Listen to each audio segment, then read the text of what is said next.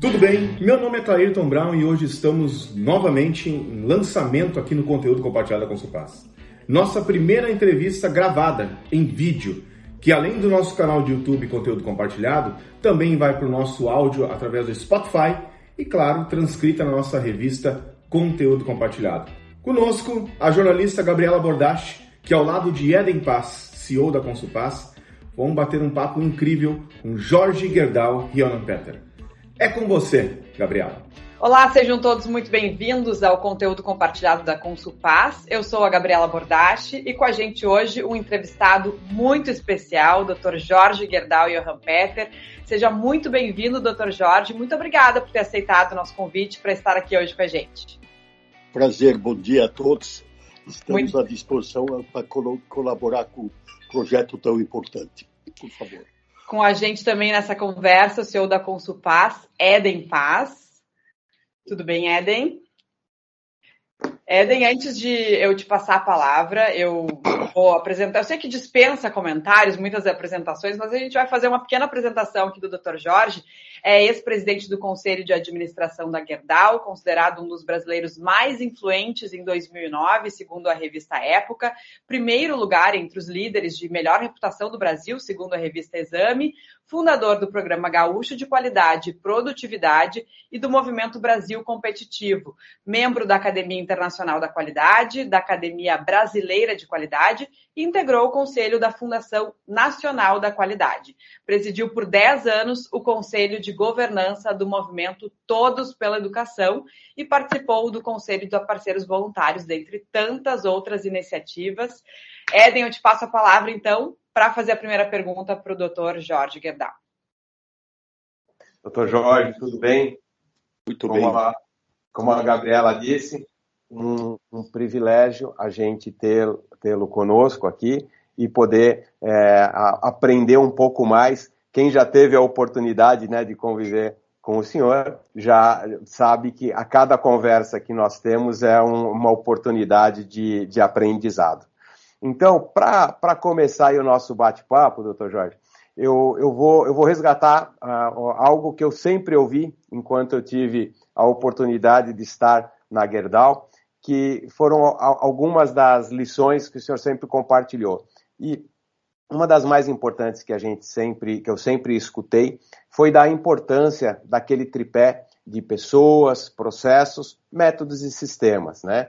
E a pergunta que eu lhe faço, doutor Jorge, é como é que a gente, nessa nova economia, nesse novo cenário, a gente adiciona nesse tripé as novas tecnologias e essas uh, inovações aí cada vez mais disruptivas, doutor Jorge? Bom, eu diria que é, esses conceitos básicos colocados, né, eles continuam em pleno vigor, no meu entender, né, ajustado ao uso das novas tecnologias. Né.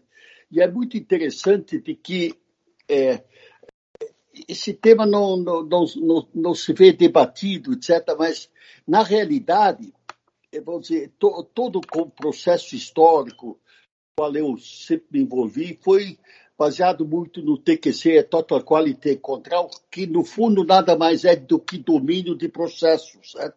Isso nasceu da área industrial, né, do Denning, né, da indústria automobilista americana para fazer equipamento de guerra.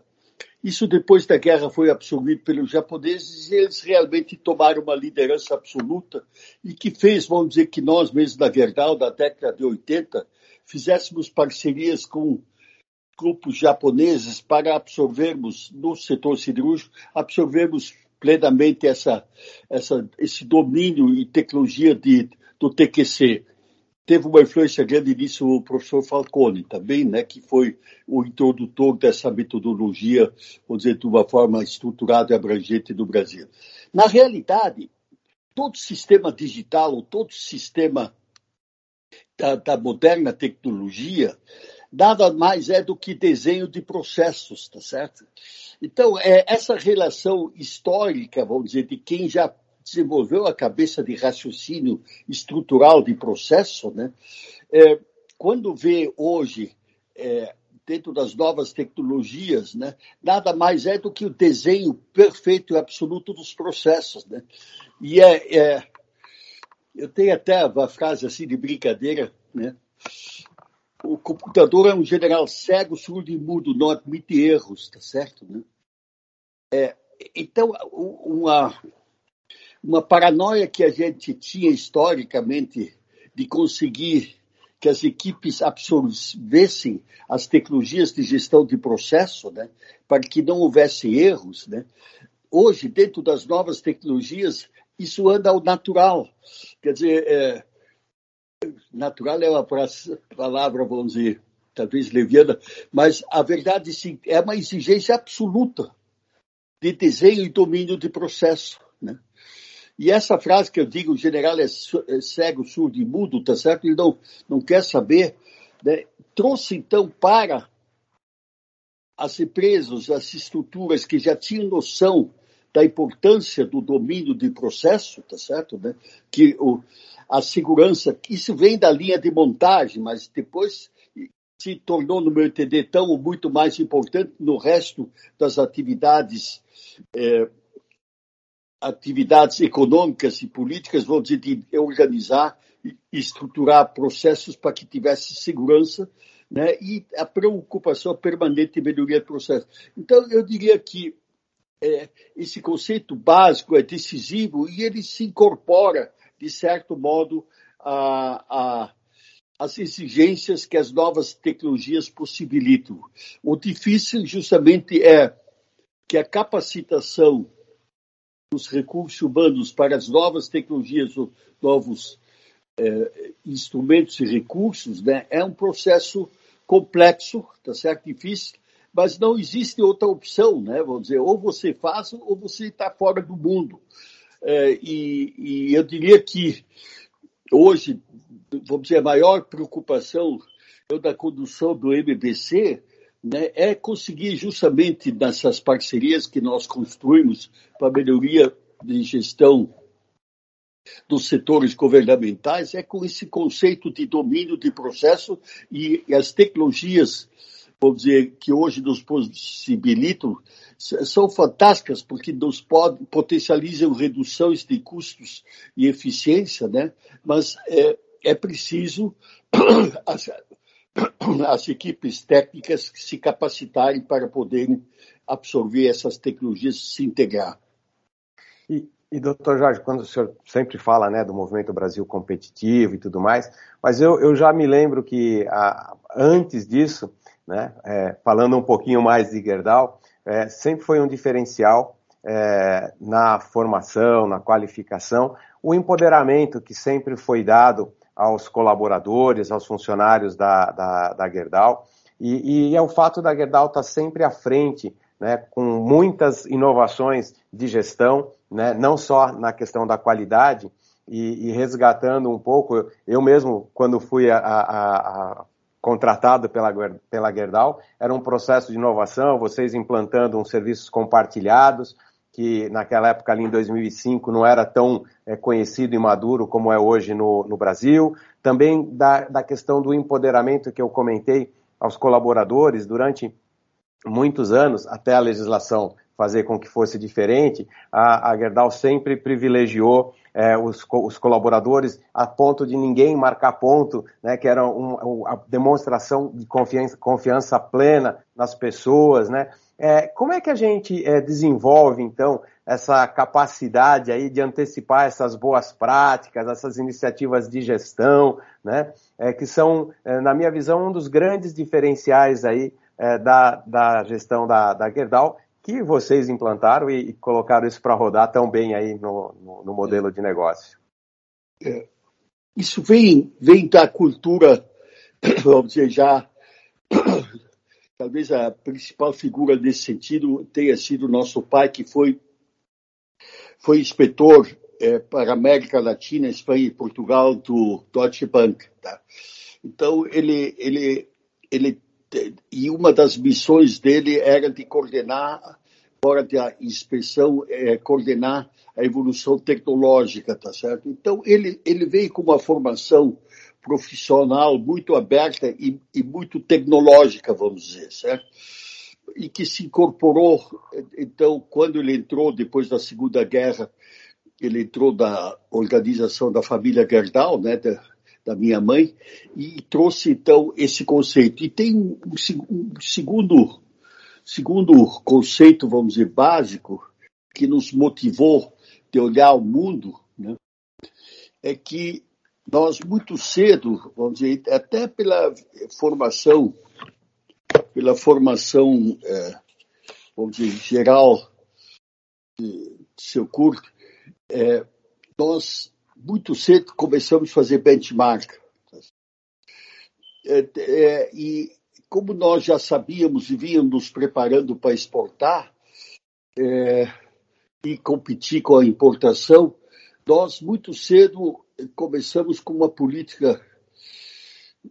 Eu diria que isso praticamente veio já na década de 60, coisa assim. Nós já víamos preocupados de olhar quais eram as melhores tecnologias da nossa atividade na área de cirurgia no mundo e tentando fazer benchmark. Então, é, essa filosofia, vamos dizer, ela se incorporou de, uma forma quase que eu diria natural na organização, né? E consequentemente, é, você quando quando você quer atingir quer atingir níveis de competitividade internacional, você só tem uma solução, né? É investir na capacidade dos recursos humanos para que eles tenham patamares e atitude e educação de padrão internacional, e de outro lado, vamos dizer, uma outra motivação enorme, como nós tínhamos uma taxa de crescimento extremamente elevada, tá certo? Que, que nós, dizer, do começo, quando eu entrei no negócio, nós fazíamos 350 mil toneladas de aço por ano, né? para atingir patamares de 15, 16 milhões de toneladas, e, e, isso com essa rede de estrutura. Como nós tínhamos que fazer isso com equipes para que o domínio dos processos e a tecnologia e a motivação e a capacitação entrassem em padrões de benchmark mundial, né, só, nos, só tinha um caminho, é preparar as equipes segundo ponto, eu diria que é tão, é, um ponto talvez tão mais importante ainda do que só o conceito de preparar é motivar as equipes, tá certo? Né? Que viam crescimento, possibilidade de desenvolvimento, né? Então, isso foi, assim, quase um processo natural como exigência para nos capacitar a crescer e enfrentar a concorrência mundial. Então, esse conceito de benchmark, né, ele nos exigiu de uma forma muito clara. E interessante que ainda hoje, eu, eu, eu quando falo com colegas, né, vamos dizer, sobre o tema de competitividade, eu digo assim, não tem que ser o melhor do Brasil, tem que tentar ser o melhor do mundo, tá certo? Porque é, é muitas vezes você é, é, não é tão difícil, vamos dizer, com alguma capacidade, você ser o melhor do Brasil, mas isso não é suficiente dentro do cenário de globalização. Então, como nós nós buscamos essa, essa através dessa filosofia de competitividade, né, e, e de para construir a competitividade, né, tem uma frase de Harvard muito interessante que um dos diretores nossos, quando fez, ele diz business is people, tá certo? Né? né? Quer dizer, o, o, negócio é equipe, é gente. Tá? É, é, então, na realidade, é, a, a motivação ela tem conteúdos naturais dos propósitos que nós tínhamos, né, de desenvolver uma empresa de padrão internacional. Então, aproveito para largar a palavra propósito, né, que é, é uma das coisas mais importantes que qualquer empresa, organização, instituição tem que eh, buscar, né? Vamos dizer, é padrões, padrões internacionais, né? E isso você tem que saber descobrir os benchmarks mundiais, tá certo? E, consequentemente, você tem que ter as equipes humanas motivadas para que elas busquem esse, esses patamares é, de produtividade e eficiência padrão internacional. Né? Doutor Jorge, o senhor falou que negócios são pessoas, então a educação tem um papel fundamental nisso, né? Uh, o senhor sempre esteve à frente de projetos ligados à educação. Como é que o senhor vê hoje uh, essa questão aqui no nosso país, principalmente? Estou apavorado. Nem me fala, me dá um arrepio e me dá, me dá uma preocupação enorme, tá certo? Porque é uma questão de competitividade também. Nosso país tem que se Total. preparar muito para isso, né? Total. Vamos dizer, é... E acho que eu hoje vejo o problema de educação essencialmente é, com deficiências de gestão. Tá?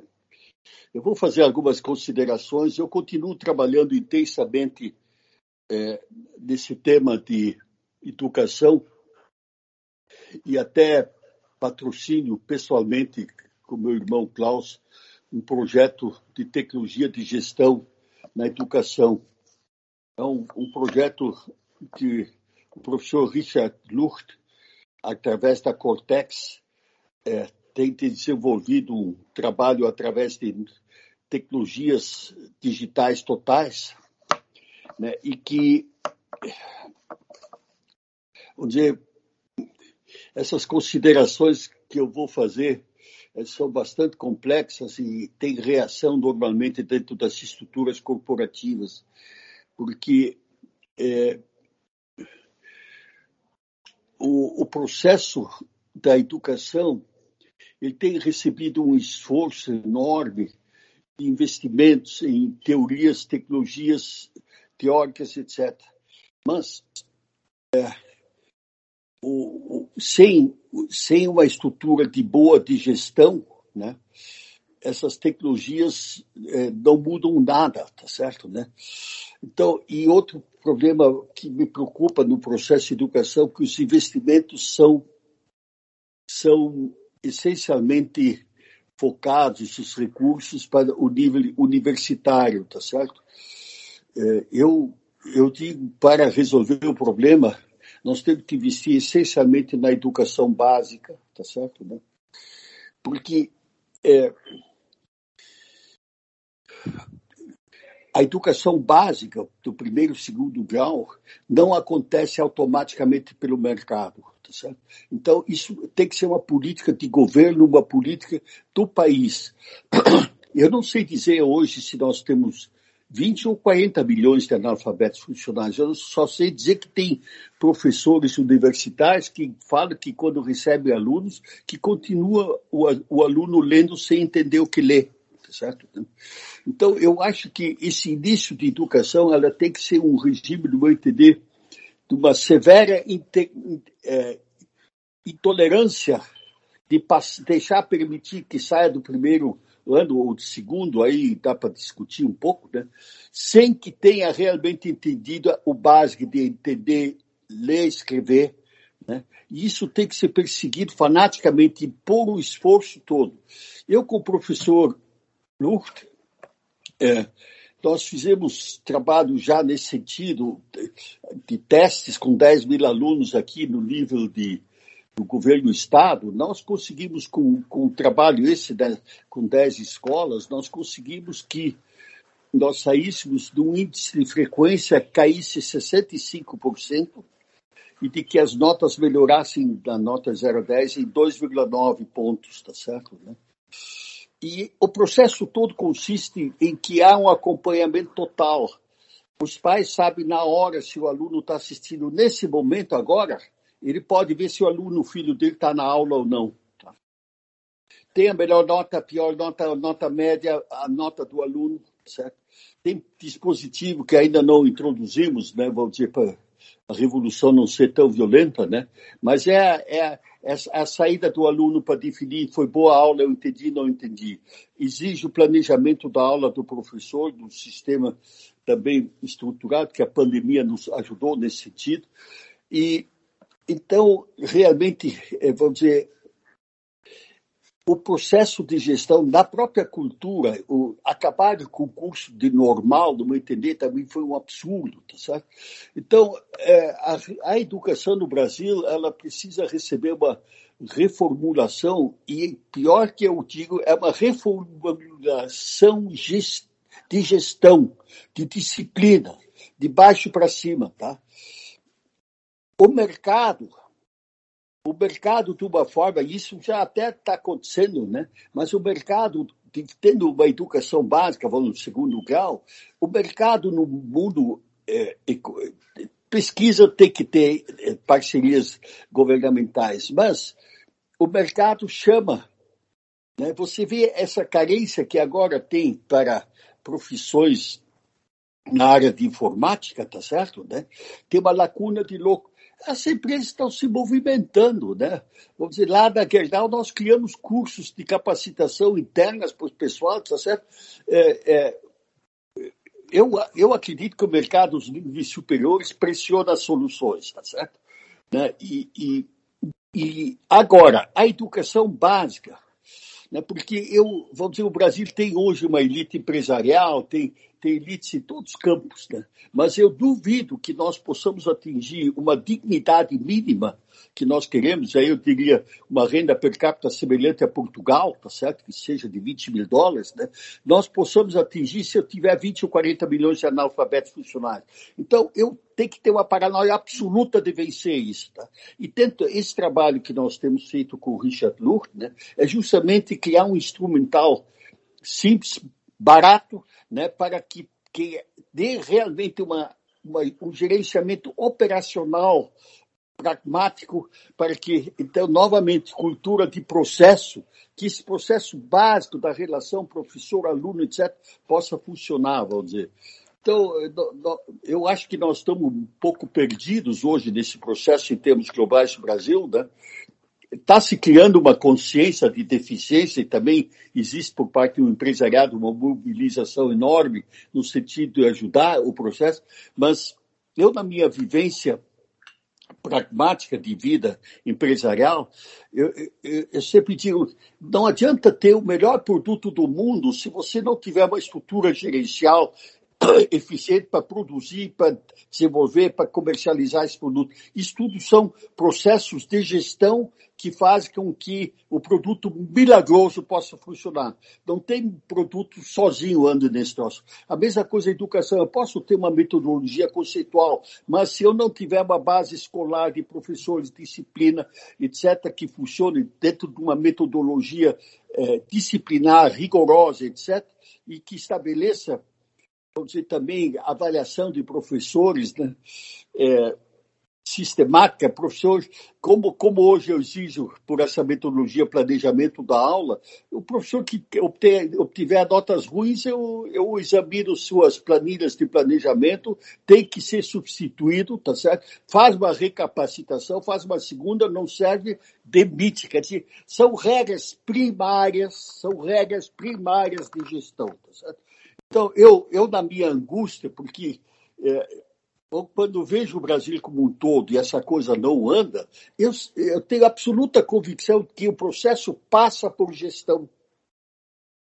Eu digo mais, a humanidade até 30, 40 anos nem tinha sistemas teóricos de, de, de, de educação, de matéria, como se fala. Né? Nós chegamos até aqui com, com bom senso de atitude de mãe dos professores, tá certo? Ou de mãe e do pai. Então, é, você tem que deixar os processos naturais funcionar, mas tem que ter instrumentos de controle e disciplina, que nada anda sem disciplina.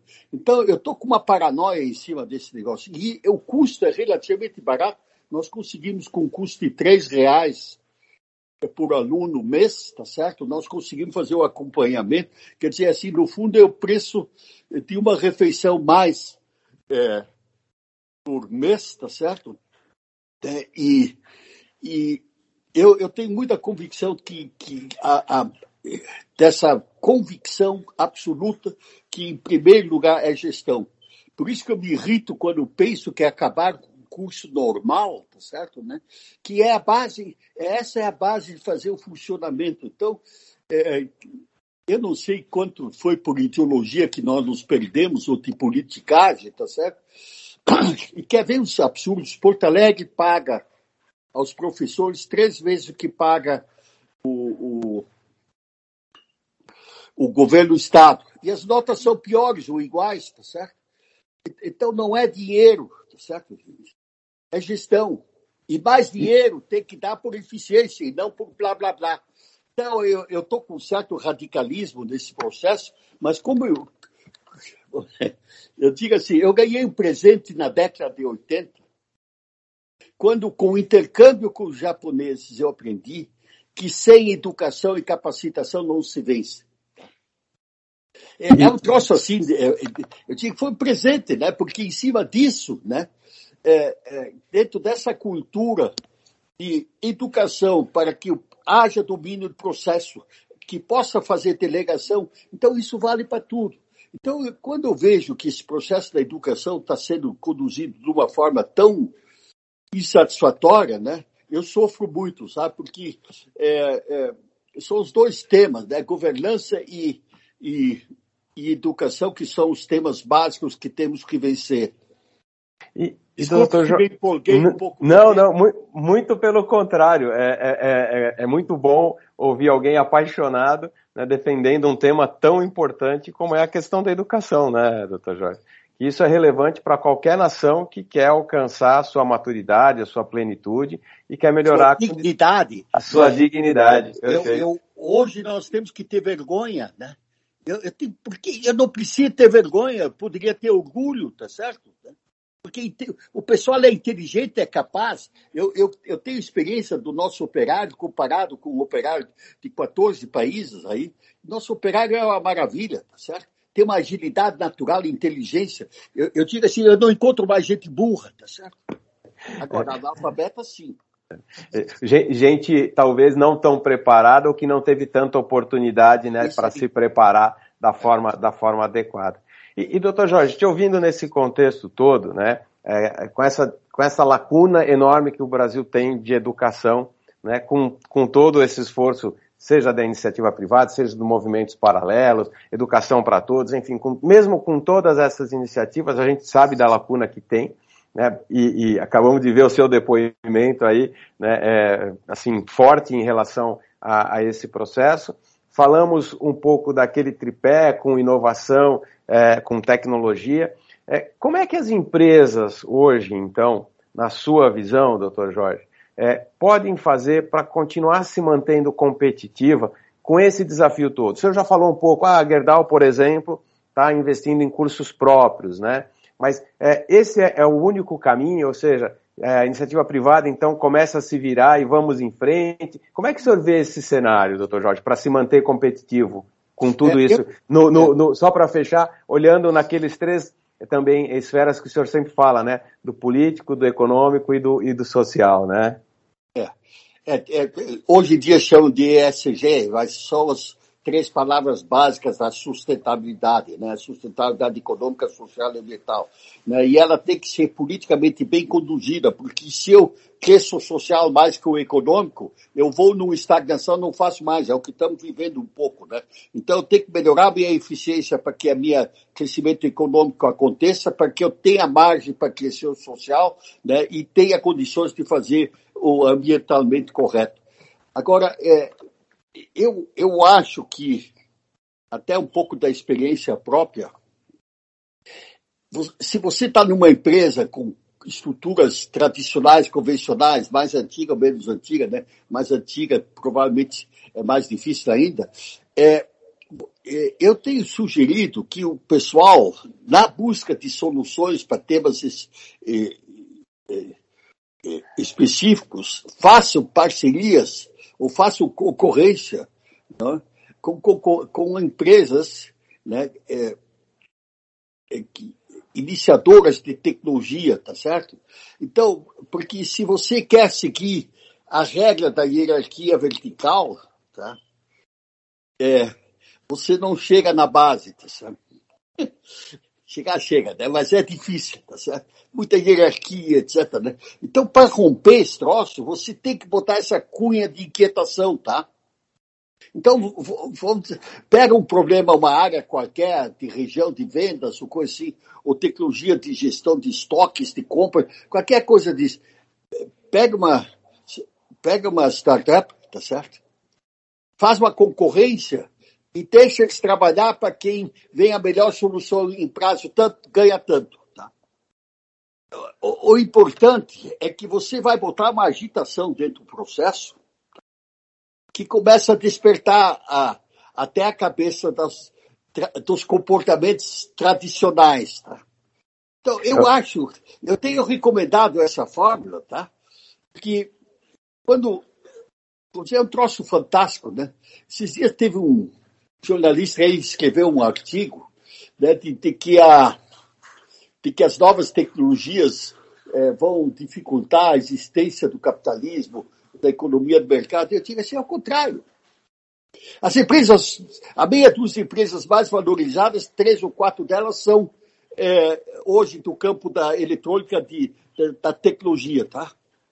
E nunca houve tanta pequena empresa em que to, todo mundo bota um dinheirinho ali para ver se te, acertou na loteria, não é verdade? É impressionante a procura de curiosidade que existe de investidores de procurar se aproximar de startups para ver se tem algum, se tem, se acerta na loteria, tá?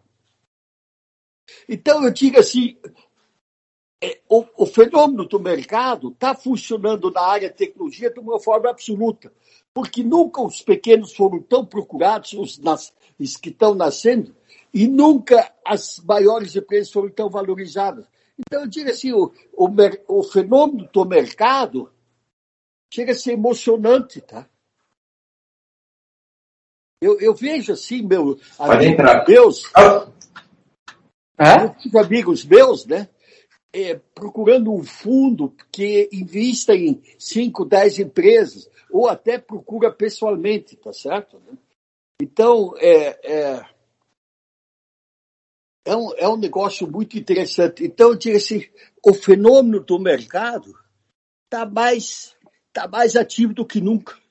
Duvido que os filósofos históricos pudessem imaginar que as três, quatro empresas mais valorizadas do mundo estejam no campo da tecnologia e que a disputa de achar um milagre, tá certo? Fazem que os caçadores estejam lá embaixo, tá certo? Essa, essa conjugação da pequena empresa nascendo né, e, e, quase que investem, é, investem na pessoa, tá certo? É, quem sem estrutura, etc. Quer dizer, é, eu digo assim, pô, isso é um troço. Isso, isso, é coisa de cinema, tá certo? Não, é, parece real. Mas está acontecendo. Então, eu, eu, tenho uma confiança de louco nesse processo, né? E, e eu vejo, inclusive, nesse projeto que eu estou apoiando na educação, eu trouxe louco. Eu tenho até um pouco de constrangimento de falar assim, porque é vergonhoso, mas no, no governo Marquesan, né, nós começamos a fazer essa pesquisa com essas 10 mil escolas, é, é, depois do, do, governo estadual no, na, na municipalidade, a, a Secretaria de Educação dizia que tinha 32 mil funcionários. Chamou a. 32 é, mil alunos. É, aí chamaram, chamaram os. Chamaram para fazer o trabalho com a, com a Starboard, né, com a Cortex, né, e sabe quantos alunos na realidade foram detectados? mais de 45 mil. Quer dizer, você vê que, metendo o dedo com novas tecnologias, com informática, etc., eu, eu dou uma sacudida de louco. Então, eu, assim, sonhando o Brasil, né? É, hein, doutor Jorge, aquilo que o senhor também fala que, que, é, que, também aprendeu, que aquilo que a gente não mede, a gente não gerencia, né? Como é que eu vou gerenciar é, 32 se eu tenho 45, né? É, é, mas mostra a bagunça, né? Mas você vê, então, que esse instrumental, vamos dizer, que você colocou, o que, que vai acontecer? Eu digo assim, um país que nem o Brasil ganhou um presente. Tá? Porque um processo normal e histórico, eu digo, para arrumar essas coisas, eu acho que levaria, vamos dizer, se nós formos muito eficientes, levaria 20 anos, tá? Eu estou chutando aí, gente. Pode ser que seja em 15, mas é um processo histórico de educação movelhante. Agora, você põe essas novas tecnologias, é um rompimento de louco. É um rompimento de louco. Tá? Porque as novas tecnologias são instrumentais de medição e, e de tecnologias que. Aí eu digo novamente: eu, eu, eu, se eu introduzo em qualquer tipo de atividade privada ou pública, né, terceiro setor, se eu consigo introduzir instrumentos de tecnologia, de gestão, digitalização, certo? Eu, eu consigo fazer um dois anos, ou três, o que teoricamente eu levaria 10 ou 20.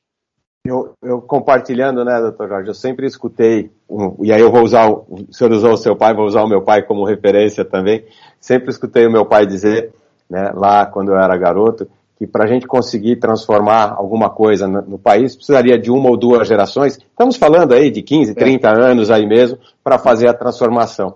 E essas tecnologias que o senhor está acabando de, de, trazer aí para nós, um exemplo real, é, em dois, três anos, vai, olha a aceleração que o uso intensivo, exponencial, né, dessas tecnologias aí hoje disruptivas podem contribuir para a sociedade, né? Basta um pouco mais de gestão e, e de, de, dedicação de, de, todos, né, doutor Jorge?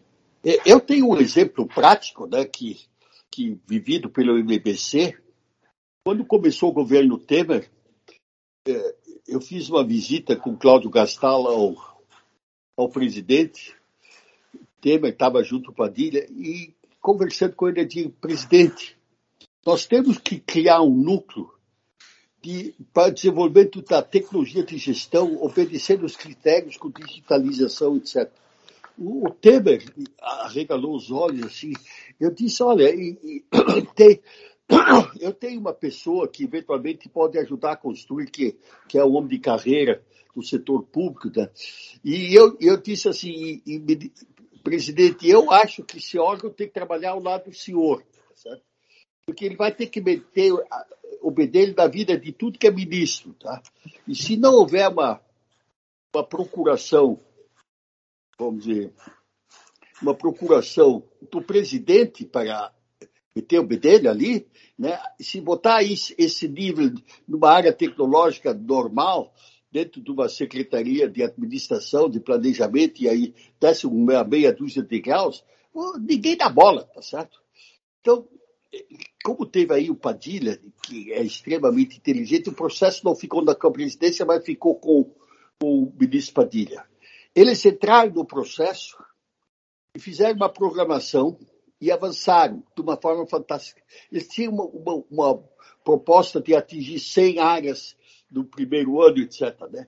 Eles estão, hoje, essa equipe que está trabalhando dentro da área do, do ministro Guedes, né, foi criada com o Weber, que assumiu essa função dentro do, do Ministério, né, eles estão num ritmo que eles já fizeram a programação que eles tinham para esse ano, agora 21, né? Eles conseguiram, antes de outubro, já atingiram a meta.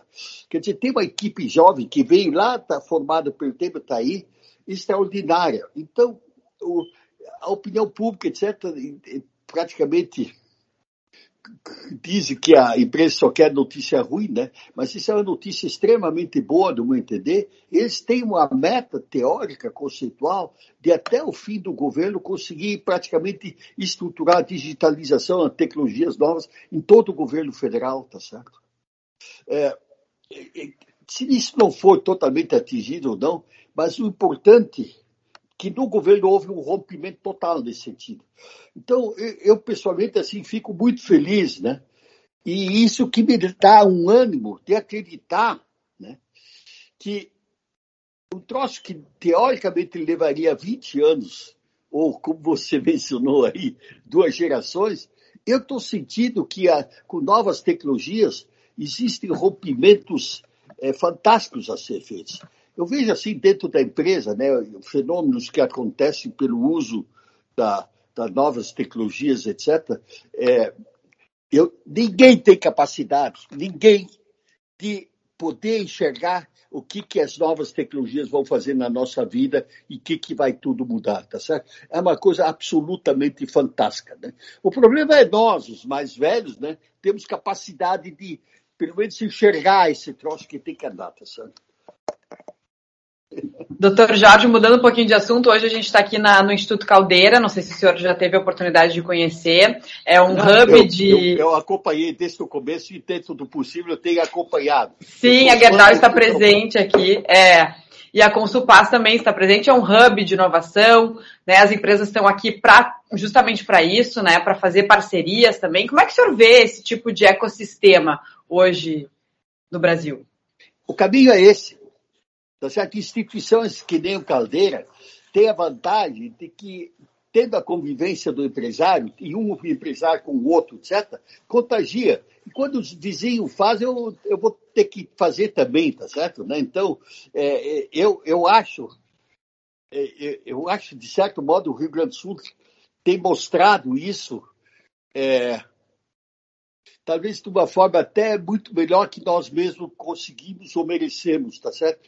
Mas eu noto que esse esse polo que foi criado, tá certo? Todo esse ambiente de inquietação e inovação, etc. E, e você vê também que em outros núcleos, vamos dizer que nem Caxias, Passo Fundo, etc., está se repetindo, né? É, nós aqui participamos até é, da, da, da, no campo da saúde, né, o, a, a, potencialização pela robótica, tá certo? Né? Então, é, onde você vai, você vê essas coisas avançando e crescendo. Então, na minha opinião, vamos dizer, é, eu acho que a tecnologia realmente é um presente para dar aos atrasados ter chance de acompanhar a evolução do mundo. Não podemos ser muito burros ou muito preguiçosos, tá certo? Né? Mas eu, é, eu, eu, tenho até um certo entusiasmo, né? uma alegria, porque, eu, vamos dizer, como eu tenho visto isso acontecer, tá? e acontecer no governo federal, gente, tá certo? Né? De que é, esse, e como, como esse troço tem a pressão da juventude, da gente nova, executivos profissionais novos, né, que atropelam eh, o processo, tá certo? Eu digo assim, ó, nós, a nova tecnologia é um instrumento que, sabendo conduzir esse processo político, tem que fazer muita força para conseguir trancar, tá certo? É, nós temos aí um instrumento que pode realmente fazer um rompimento de nos vamos dizer, se nós estamos aí 30, 40 anos atrasados, e, e, e vamos voltar ao tema da educação, tá certo? Eu acho que é, a, esse processo que estamos trabalhando, né, se, se nós conseguirmos atropelar um pouco o processo dentro da, da, estrutura de educação, nós rompemos o processo, tá certo? Então, aquilo que a gente está sentado e diz, bom, vai precisar duas gerações, tá certo? Né? Eu acho que a tecnologia pode dar uma acelerada, uma sacudida de louco. Então, eu pessoalmente tenho, tenho uma fé, né? É, ela é quase infantil a minha fé nesse negócio, tá certo? Né? Mas é, é, eu acho que, que, que, que tem possibilidade de acontecer. Por isso que nós temos que fortalecer, apoiar muito esse tipo de iniciativa, né? que nós temos aí e que está acontecendo no Rio Grande do Sul e no Brasil está acontecendo, mas eu, eu acho que, como nós estávamos nos últimos anos dormindo um pouco, né? Eu acho que deu uma sacudida na turma aí. Eu acho que nós vamos recuperar alguma posição no Rio Grande do Sul através da tecnologia também. E, doutor Jorge, é, o senhor sempre diz né, que a tecnologia é um meio, né? É, e como o senhor falou, é um computador que não ouve, não, é burro, cego e tal, né? Aquela, aquela expressão que o senhor utilizou. É, e, e, é importante que o senhor também sempre destaca, mas assim, ter processos robustos e uma gestão robusta, né? É. Para que isso possa acontecer, para que essa transformação possa acontecer, né? É. Isso, e é por isso é, é gozado isso, né? É quase estranho, né? Vamos dizer que que vamos dizer, eu lutei que nem um louco, né, para que educassem os processos da empresa para ter seguir processos para atingir produtividades e eficiências internacionais, né? Bom, aí de repente, pela tecnologia, se inventa uma ferramenta que empurra o cara. Pode ser que até dê umas voltinhas desnecessárias o processo, tá certo? Mas a eletrônica é tão ligeiro que não que não que não atrapalha muito, vamos dizer, né? Um pouco mais de custo de tempo de máquina, mas é, é, é, é um troço fantástico, né? Então, esse rompimento, né, eu, eu jamais poderia imaginar que, que pudesse acontecer, né? E que eu diria o seguinte mais, que eu possa ser beneficiário pessoal de viver esse processo, tá certo? Eu tenho uma passagem pessoal minha, né? Que eu estava com desarranjo no estômago, né? E foi um problema bacteriano. E foi, foi detectado e em uma semana estava resolvido. Aí o médico me diz assim, Jorge, isso aí foi possível graças ao tipo de exame que foi feito. Né? Eles filmam e fotografam por, totalmente por dentro do estômago, tá certo? E detectam esse troço. Aí ele disse, Jorge, 20 ou 30 anos atrás, nós faríamos uma cirurgia para enfrentar esse problema e provavelmente cortaríamos um terço do ou mais do estômago, tá certo? Então, eu, eu tenho, assim, pessoalmente, né, um impacto assim, bem pessoal, né? Mas é, para mim é muito bom, porque dá, me deu uma sacudida, sacudida pessoal, assim, né? Concreta. Jorge, tu foste privilegiado né, por, por, por essa tecnologia. E, e hoje, vou dizer, se eu pego, pego a, os processos de acompanhamento de equipamento da instrumental, os tempos se reduzem para 10%, 15% de máquina parada, etc. É, é, onde você vai, né, você vê verdadeiros milagres. Então tem que acreditar e nos educar para enfrentar, tá certo? Por isso eu, falei essa conexão é uma forma pragmática de, de invadir os, os impérios fechados.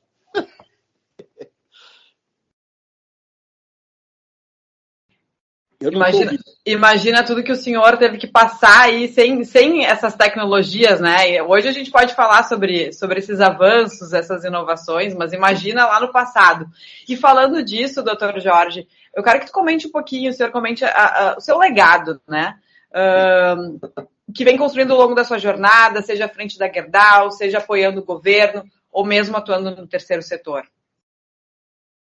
É, Bom, eu, eu, eu vamos dizer, eu estou trabalhando pessoalmente até um pouco num, num trabalho conceitual teórico é, sobre uma, uma inquietação de que é a palavra a busca da excelência, tá?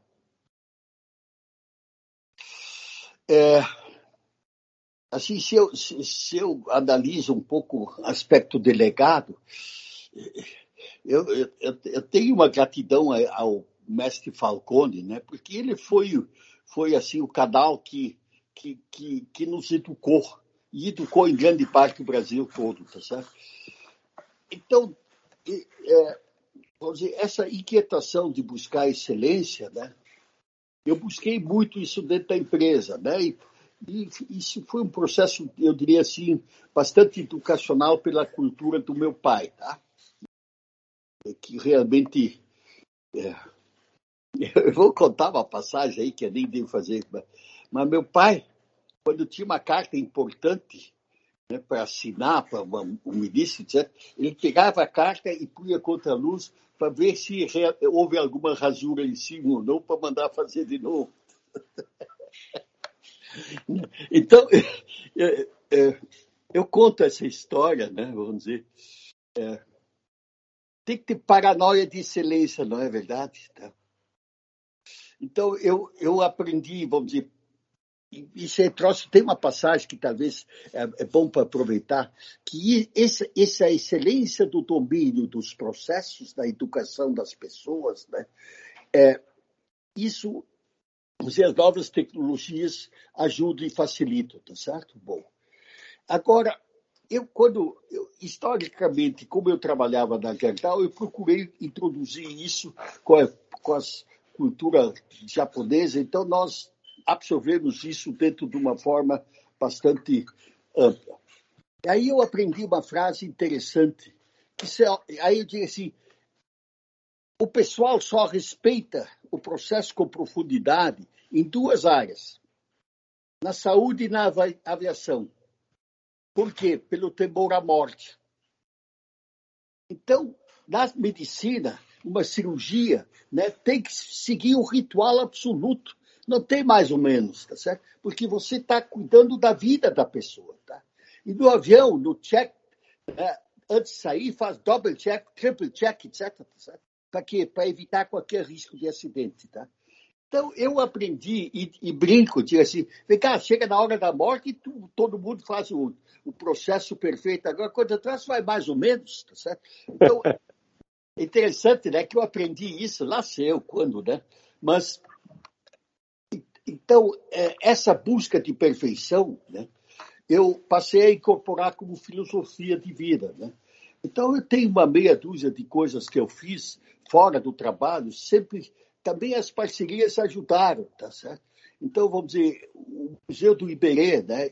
o Iberê era um paranoico da excelência. Ele tinha quadro pronto, né? eu na convivência pude ver isso. Né? Ele, ele, ele às vezes fazia quatro vezes em cima do mesmo quadro. A tinta era assim grossa e, tá, fazia.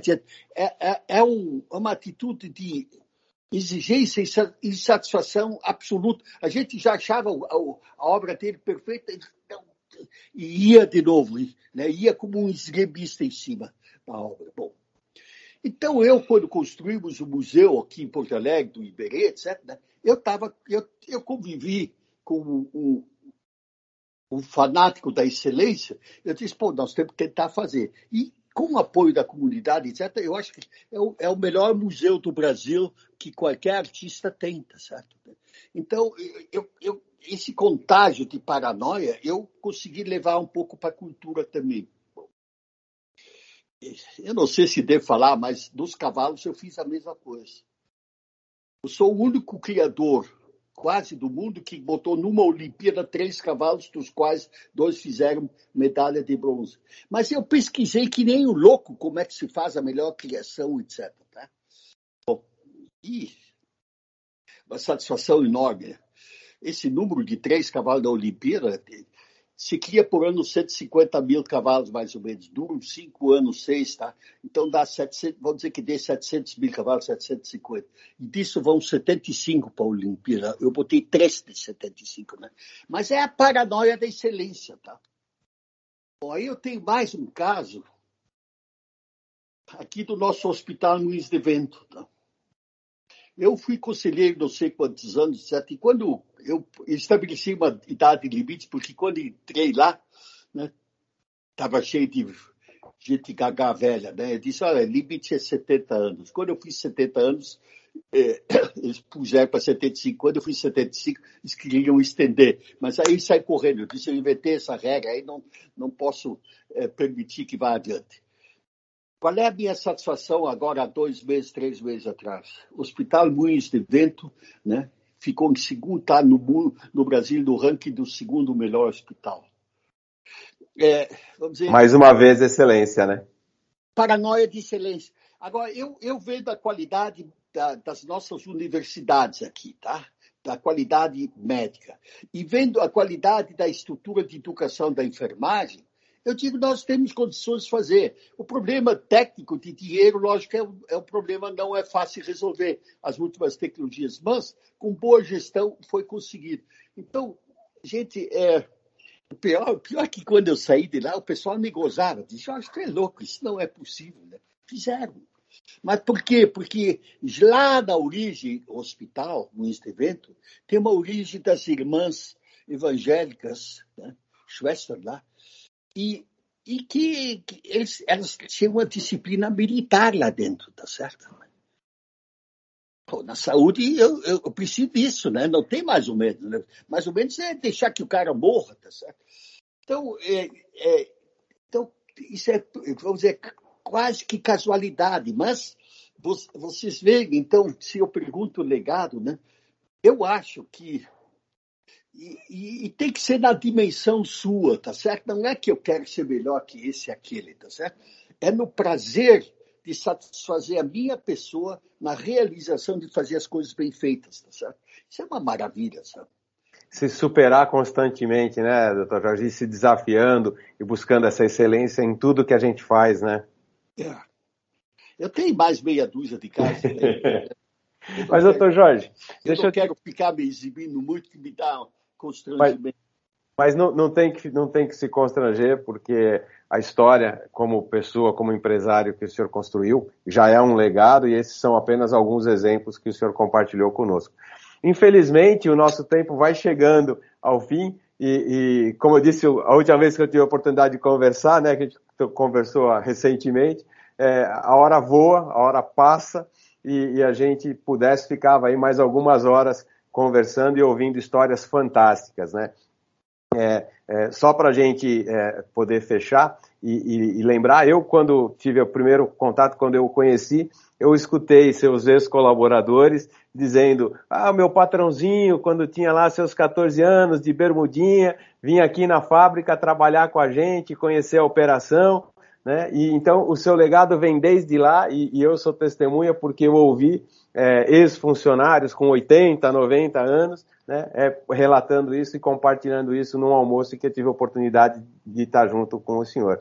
E neste contexto né, de legado, de importância, de contribuição, né, que mensagem que o senhor pode deixar para os jovens né, que estão entrando agora no mercado, né, mas que também possa ser aplicada para os nossos líderes seja da iniciativa privada, seja do governo e seja do terceiro setor, que é algo que também vem crescendo e que vocês também, junto com a Maria Helena, têm aí projetos fantásticos aí é, nessa linha. Mas que mensagem o senhor poderia deixar aí para encerrar aí com, com chave de ouro esse nosso bate-papo, doutor Jorge?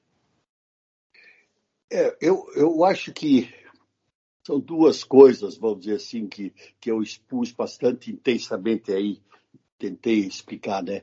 Um é buscar realmente, em primeiro lugar, educação. Tá? Não, pode, não pode parar de educar. Tá? A gente tem que se educar e continuar educando e educando, tá certo? O segundo tema que é extremamente importante, e isso no mundo moderno é tremendamente por isso que tem aquele triângulo THC, né? competência técnica, competência humana e conceitual, é, é saber trabalhar em equipe. Eu vou dizer assim, então, em qualquer organização, eu tenho que me capacitar, eu tenho que ver se, se nós todos estamos nos capacitando como equipe e trabalhar com, com espírito de formação de equipe. Boas equipes são invencíveis. Tá certo? Isso vale para o futebol, vale para a empresa, vale uma guerra, tá certo? Que seja o que for. Agora, é, esse processo né, passa, por meu entender, e por isso eu falei no começo um pouco das matérias do MBC, né, é governança, custo Brasil, digitalização e educação. Agora, eu digo realmente, nós temos que trabalhar todos, todos, na busca de melhoria de educação, principalmente a básica, deixa eu pôr mais um número aí. A educação profissional dos Estados Unidos, Alemanha, é entre 50% e 60% é, é, do segundo grau, tá? A pessoa sai tendo uma profissão. No Brasil, adivinha que número dá? 4,2%. Aí nós está cheio de casos que nós formamos advogados que são bons datilógrafos. Eu uso esse troço assim um pouco para chocar. Né? Então, realmente, nós temos que a educação básica e, segundo, a profissionalização. Tá? Depois, os cursos superiores, as pessoas precisam, etc. Mas esse troço o mercado empurra, tá certo? Agora, as tecnologias de gestão, né, pelo MBC, eu digo assim, quando você tem uma gestão conceitualmente bem estruturada, etc., os resultados são fantásticos, tá certo? E, e, então precisa lideranças com competência de gestão, né, para que realmente e, e a, vou dizer a palavra gestão na atividade empresarial, eu acho que evoluiu muito nos dezenas de anos, tá certo? Eu, eu, o tema de gestão no setor público, tu pega aí um jornal que nem o Valor, tá certo? Tá 24 horas trabalhando, debatendo gestão, fizeram isso, essa ideia, etc. Tá? Quantos artigos de gestão do setor público tem? Eu pergunto para você, você se lembra ter lido uma análise crítica de melhoria de gestão no setor público? Agora, 40% do PIB está nas gestões públicas. Né? Então, você tem que conseguir transferir tecnologias de gestão, e isso nós tentamos pelo MBC, etc. Mas esse troço tem que sair lá da presidência bem estruturado. É, e, e, esse negócio no mundo funciona. Tá?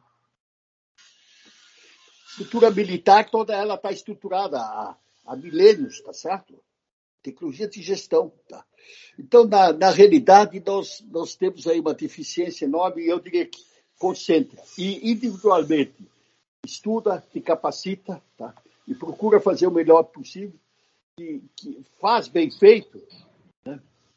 que o mercado te puxa, tá? não precisa procurar. Se tu, é, se tu é capaz e competente, o mercado descobre e te puxa. Tá? Então, Sim. estuda e faz bem feito. Doutor Jorge, muito obrigada pelo seu tempo hoje aqui. Adoramos essa conversa, foi ótima. Muito obrigada. Eu espero ter atendido a expectativa, tá Sem certo? Né? Eu personalizei talvez demais um pouco, né? Mas são vivências, né? Não, doutor Jorge, nós agradecemos. Eu tenho certeza que os nossos leitores, os nossos ouvintes, é, que isso vai para o nosso podcast do conteúdo compartilhado, vai para a nossa revista na edição especial da vigésima edição. Nós vamos é, é, editar essa entrevista também como matéria. E eu tenho certeza que vai ser mais uma fonte aí de aprendizado, de oportunidade para quem nos acompanha. Então, doutor Jorge, em nome de toda Eu me ponho à disposição pelo trabalho de vocês, né? Se puder ajudar em alguma coisa, inclusive nessa revista, se tiver alguma coisa ainda precisa complementar. É, como eu sou soldado da causa, eu não tenho limite para trabalhar, tá certo? te, te agradeço. Como eu não, ganho, eu não ganho dinheiro em cima disso, eu só, é. só ganho felicidade, que é a melhor remuneração que existe, né? Então, eu, eu, eu, vou, eu vou contar um segredo aqui. O doutor Jorge me contou na última conversa aí que ele só quer trabalhar até os 95. Depois ele vai, vai descansar. Mas até os 95 ele quer estar tá produzindo como ele está hoje, junto ao Movimento Brasil Competitivo, educação, toda essa parte de gestão e tecnologia. Parceiros voluntários. Parceiros voluntários, né, do, aí, do terceiro setor. Então, doutor Jorge, realmente muito obrigado em nome da equipe da Consulpaz né, em nome de todo o nosso público, né, e um prazer mesmo, uma honra tê-lo aqui conosco. Sucesso para vocês, muito sucesso e obrigado pela oportunidade. Obrigado, Dr. Jorge Gerdau Peter, obrigado, Adem Paz, e também, Gabriela Bordache, pela excelente condução dessa, desse bate-papo, dessa entrevista incrível. Todo esse conteúdo você acessa através do www.consulpass.com, onde você pode fazer o cadastro e receber a revista Conteúdo Compartilhado e também nos nossos canais digitais. A gente volta com outras entrevistas e com mais novidades logo logo. Um forte abraço!